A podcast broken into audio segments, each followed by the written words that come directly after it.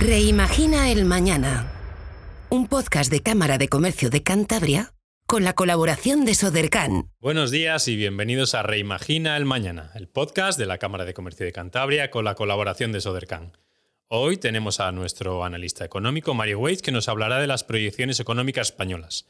A continuación estará Alfredo Cuesta, director de Creación de Empresas, Innovación y Consolidación Empresarial de Sodercan, y Belén Gómez, gestora de proyectos de creación de empresas en Sodercan. Ellos nos van a hablar de proyectos para empresas de base tecnológica. Y tendremos para cerrar nuestro podcast a Óscar Pérez Marcos, que nos hablará sobre un nuevo medio digital para el cambio social. Buenos días, Mario. Hola Cantabria, habla Mario Weiss, consultor del Banco Mundial. Buen viernes. Les voy a hablar hoy de la economía española y cómo vemos en el Banco Mundial las proyecciones para este año.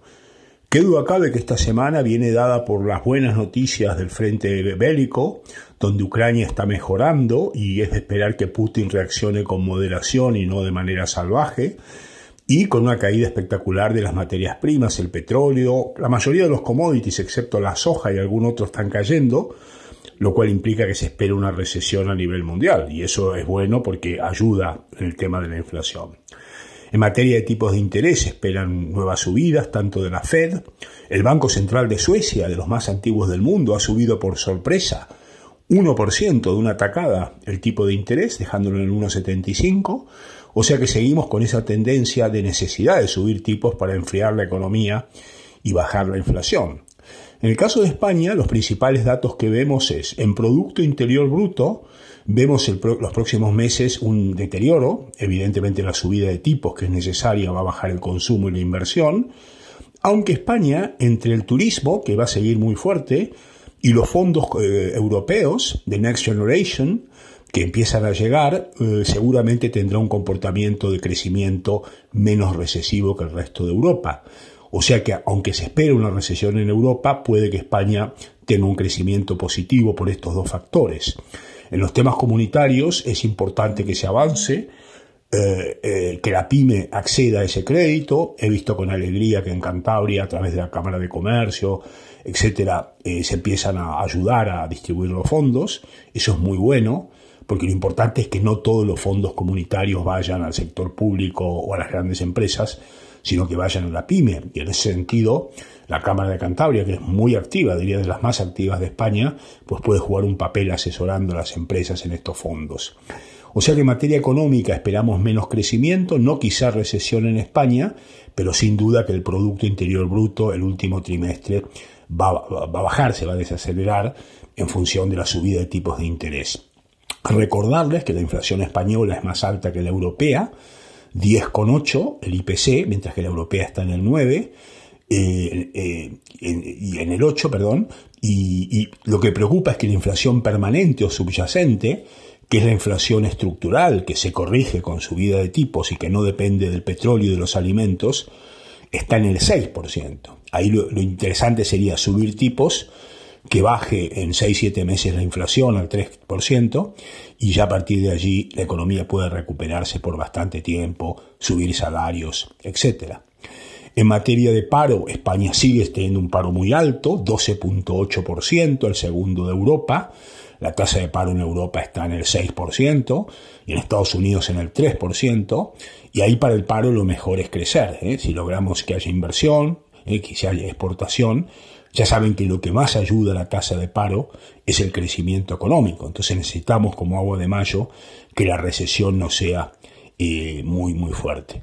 En materia del sector público, España sigue con un déficit público alto, 6% del Producto Interior Bruto, cuando lo ideal es un 3, habrá que gastar menos, evidentemente, y recaudar más, pero cuidado, cuidadito, el aumento de la recaudación fiscal no tiene que venir del aumento de la presión fiscal a las empresas que están muy agobiadas por los impuestos altos, sino a través de una disminución del gasto público. Y en materia de exportación, que es la otra pata, es importante poder aumentar esa exportación. Ahí el problema que tenemos es que nuestro mercado natural es Europa, Alemania, Francia, Reino Unido, Reino Unido está en un colapso por el tema del Brexit. Yo les, siempre les, hablé de que el Brexit iba a ser malo y se está confirmando. Inflación, salida de capitales, depreciación de la moneda, una situación económica malísima. Y lo importante es que si vos exportás necesitas que tus mercados, que tus partners, les vaya bien. Entonces ahí tenemos un problema que el 60% de la exportación española va a Europa y Europa está en recesión, ¿no? Alemania, eh, todos estos países van a crecer poco.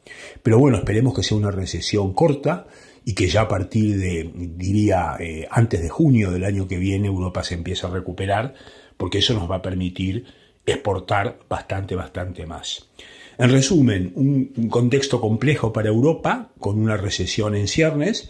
España los números son algo mejores en crecimiento económico por el turismo y por el tema de los fondos comunitarios, pero con una necesidad de hacer correcciones, ¿no? Y como siempre les digo, a mediano plazo necesitamos tecnología, innovación, educación, etcétera, etcétera. Les mando un gran saludo y ya los próximos viernes les cuento muchas novedades de la economía mundial.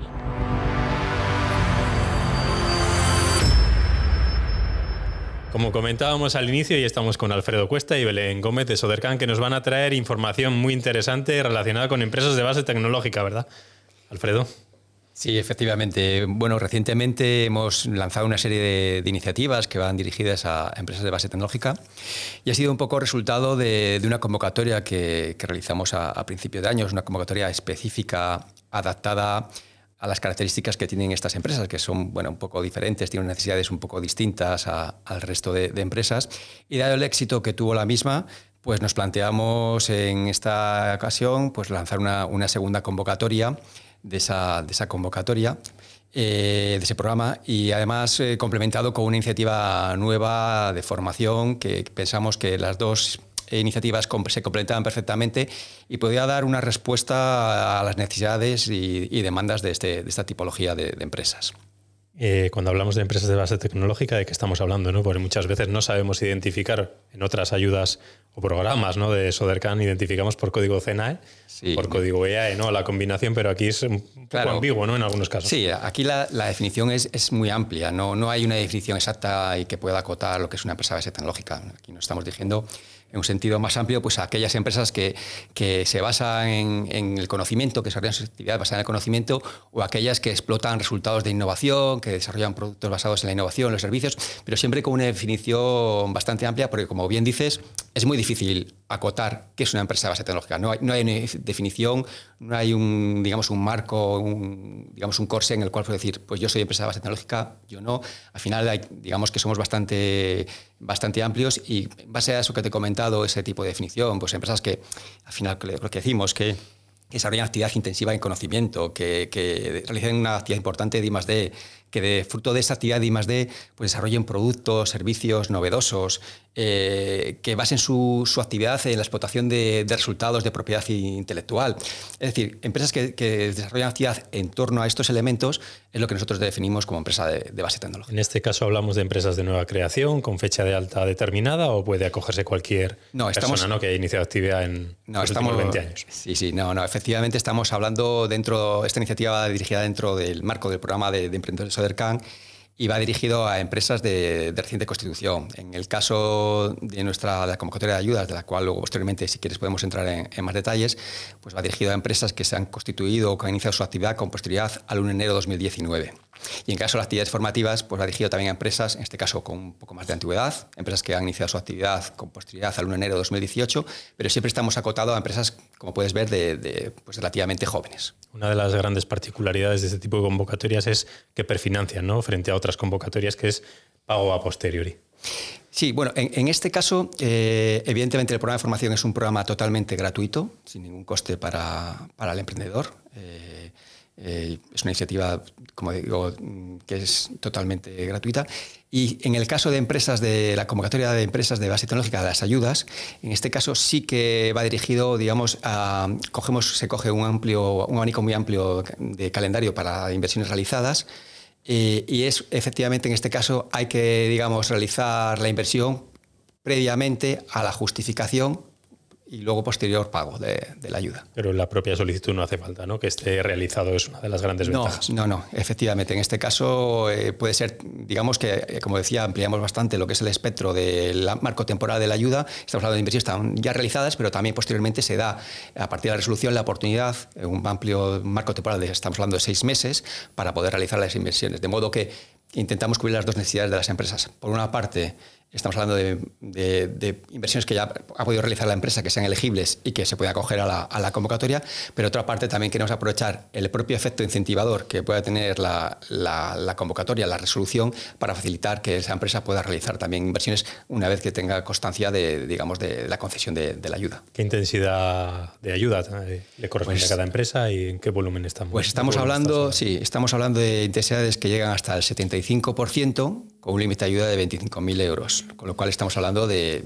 volúmenes creo que bastante importantes, interesantes y que de aquí aprovecho la oportunidad que nos brindáis pues para animar a, todas aquellas empresas que, se sientan identificadas como empresas de base tecnológica en la definición, esa definición amplia que hemos dicho, para que se presenten y puedan aprovechar esta, esta oportunidad que yo creo que es muy, muy interesante. Ah, ¿Hasta qué día podemos solicitarlo? Bueno, pues en este caso las ayudas están abiertas, la solicitud hasta el 14 de, noviembre. Es el último día eh, y hasta esa fecha es el plazo límite para, realizar la solicitud. Perfecto. Vamos un poco también a esa parte formativa, ¿no? porque muchas veces la primera pregunta en emprendimiento, porque hablamos de ayudas para emprendedores, es, oye, ¿qué ayudas tengo? Bueno, vamos a hacer el plan de negocio, vamos a formarnos, ¿no? que antes de iniciar una actividad empresarial tenemos que tener experiencia o al menos formación. ¿no? Y para eso entiendo que se ha puesto en marcha ese programa Skill Buster, ¿no? que, que, va a tratar todos esos temas financieros y otros aspectos que, que Belén nos cuenta ahora. Sí, vamos a ver, nosotros lo que queremos con este programa es dar un paso más sobre la formación tradicional que actualmente hay en, cartera en, el resto de, de instituciones que va dirigida más que nada a emprendedores que tienen una idea inicial de proyecto, Aquí lo que nos queremos es dar un salto más y avanzar hacia aquella formación de equipos directivos de empresas que ya llevan un tiempo funcionando. Y sobre todo nos queremos focalizar en empresas pues bueno, innovadoras de base tecnológica, pues más o menos el mismo perfil que puede ser flexible de la convocatoria que hablaba antes eh, eh, Alfredo Cuesta. Eh, es un programa para nosotros novedoso, es una semana hiperconcentrado, los cinco días en horario de 10 de la mañana 6 de la tarde, trabajando con, cuatro ponentes, eh, pues bueno, con bastante experiencia en, este sector, sobre todo en lo que es eh, eh, la temática de aceleración empresarial y, sobre todo pues bueno, basado en una metodología de resolución de caso y de resolución de retos que tienen que plantear cada una de las empresas para realizar un trabajo general a lo largo de esa semana, hacer una presentación final el viernes, que es el último día, y ahí pues bueno, saldrán unos ganadores y demás, pero bueno, eso ya es más...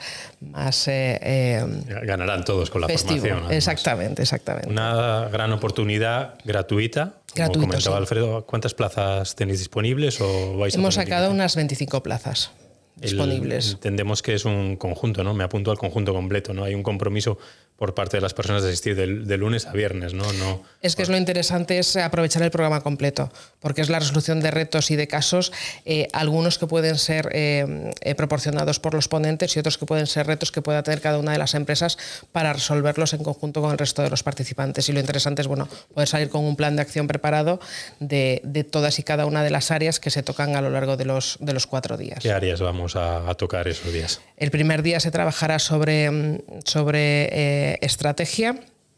El segundo día se trabajará sobre ventas y acceso al mercado. El siguiente día eh, todo el tema relacionado con pivotación, desarrollo de producto mínimo eh, viable y preparación de historias.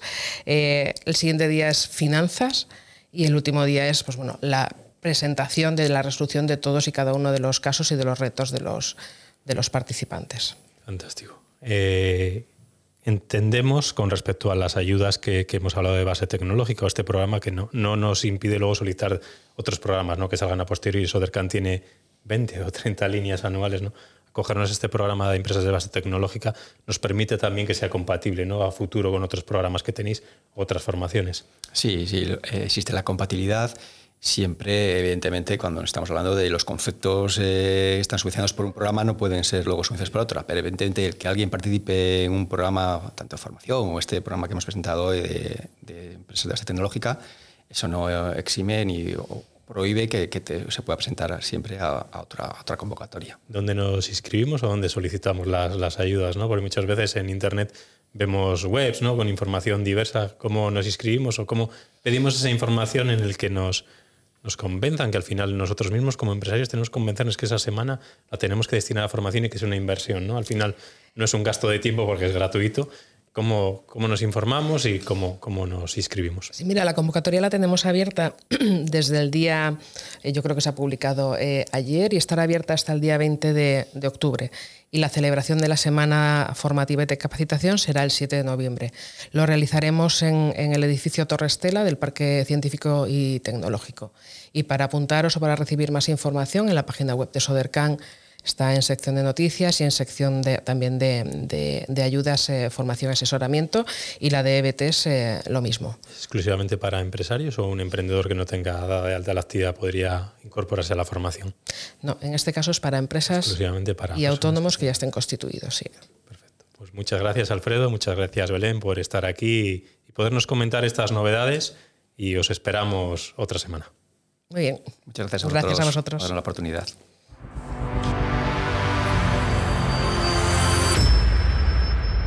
Y ahora vamos con Óscar Pérez Marcos. Buenos días, Óscar. ¿De qué nos vas a hablar hoy? Gracias, David. Una semana más. Eh, hoy quería hablaros del Bien Social, un diario de actualidad de, empresas sociales creado por Guillem Bargalló desde Barcelona y se trata de un medio de comunicación digital que comparte noticias del sector privado y donde crean contenidos propios para concienciar y, divulgar, ¿no? En, eh, bueno, en, aras de promover el cambio social, ambiental y económico, ese triple balance, ¿no? Se están tratando de consolidar como el primer portal de referencia en habla hispana en estos temas, ¿no? Alternativas de consumo y demás. Y bueno, eh, realmente está teniendo ya una gran trascendencia. Tiene más de 20.000 seguidores en, redes sociales y eh, más de 30.000 personas visitan bueno, el portal cada, cada mes. Destacar simplemente tres, tres líneas de, trabajo. La primera son sus newsletters, que están siguiendo mucha, mucha visibilidad. una de ellas se llama Actualidad Sostenible, donde recopilan una serie de noticias, eventos, leyes, inversiones y recursos destacados del ecosistema de startups. Y por otro lado, los Viernes Sostenibles, donde cada viernes recibes los cinco mejores proyectos, empresas, libros, documentales o elementos relacionados con la sostenibilidad. Es algo totalmente gratuito, donde te puedes suscribir y bueno, y te puede permitir estar al día de eh, y tener ese radar de, lo que está pasando en el ecosistema. ¿no? Eh, por otro lado, también tienen un podcast, Descubriendo la Sostenibilidad, donde van entrevistando a diferentes líderes eh, a lo largo del año y también una bolsa de empleo ¿no? muy destacada para aquellas personas que están en transición y están en búsqueda de, bueno, pues de un de un nuevo escenario en este cuarto sector. Así que nada, todos súper invitados a, a, suscribirse a estos boletines y acceder en el biensocial.org. ¿Por qué es tan importante este medio, Oscar? Bueno, David, este proyecto lo, más importante es que está eh, realmente en contacto con los principales actores del ecosistema. Muchos de, estas empresas eh, les eh, pasan estas ofertas laborales para conseguir bueno, hacer una buena selección de talento y todas las noticias o, notas de prensa bueno, le, van llegando y de alguna manera tienen el radar prácticamente todo lo que está pasando de interés en el ecosistema. ¿no? ¿Dónde lo podemos encontrar? Bueno, el bien social lo podéis encontrar en su página web, ¿no? elbiensocial.com .rg eh, y en LinkedIn podéis poneros en contacto directamente con Guillem, Guillem Bargallo Torrent, eh, es muy, muy accesible y seguro que eh, será un, bueno, una persona que pueda generar mucho valor a vuestros proyectos. Un saludo. Muchas gracias, Oscar. Y hasta aquí ha llegado nuestro podcast semanal en el que hemos visto esas proyecciones económicas de nuestro país. Hemos conocido esos programas de empresas de base tecnológica, tanto formativos como de ayudas económicas de Sodercan, y Óscar Pérez Marcos nos ha traído ese nuevo medio digital para el cambio social. Agradeceros que nos escucháis todas las semanas y muchas gracias a Sodercan quien lo hace posible. Un saludo y buen fin de semana. Reimagina el mañana. Un podcast de Cámara de Comercio de Cantabria con la colaboración de Sodercan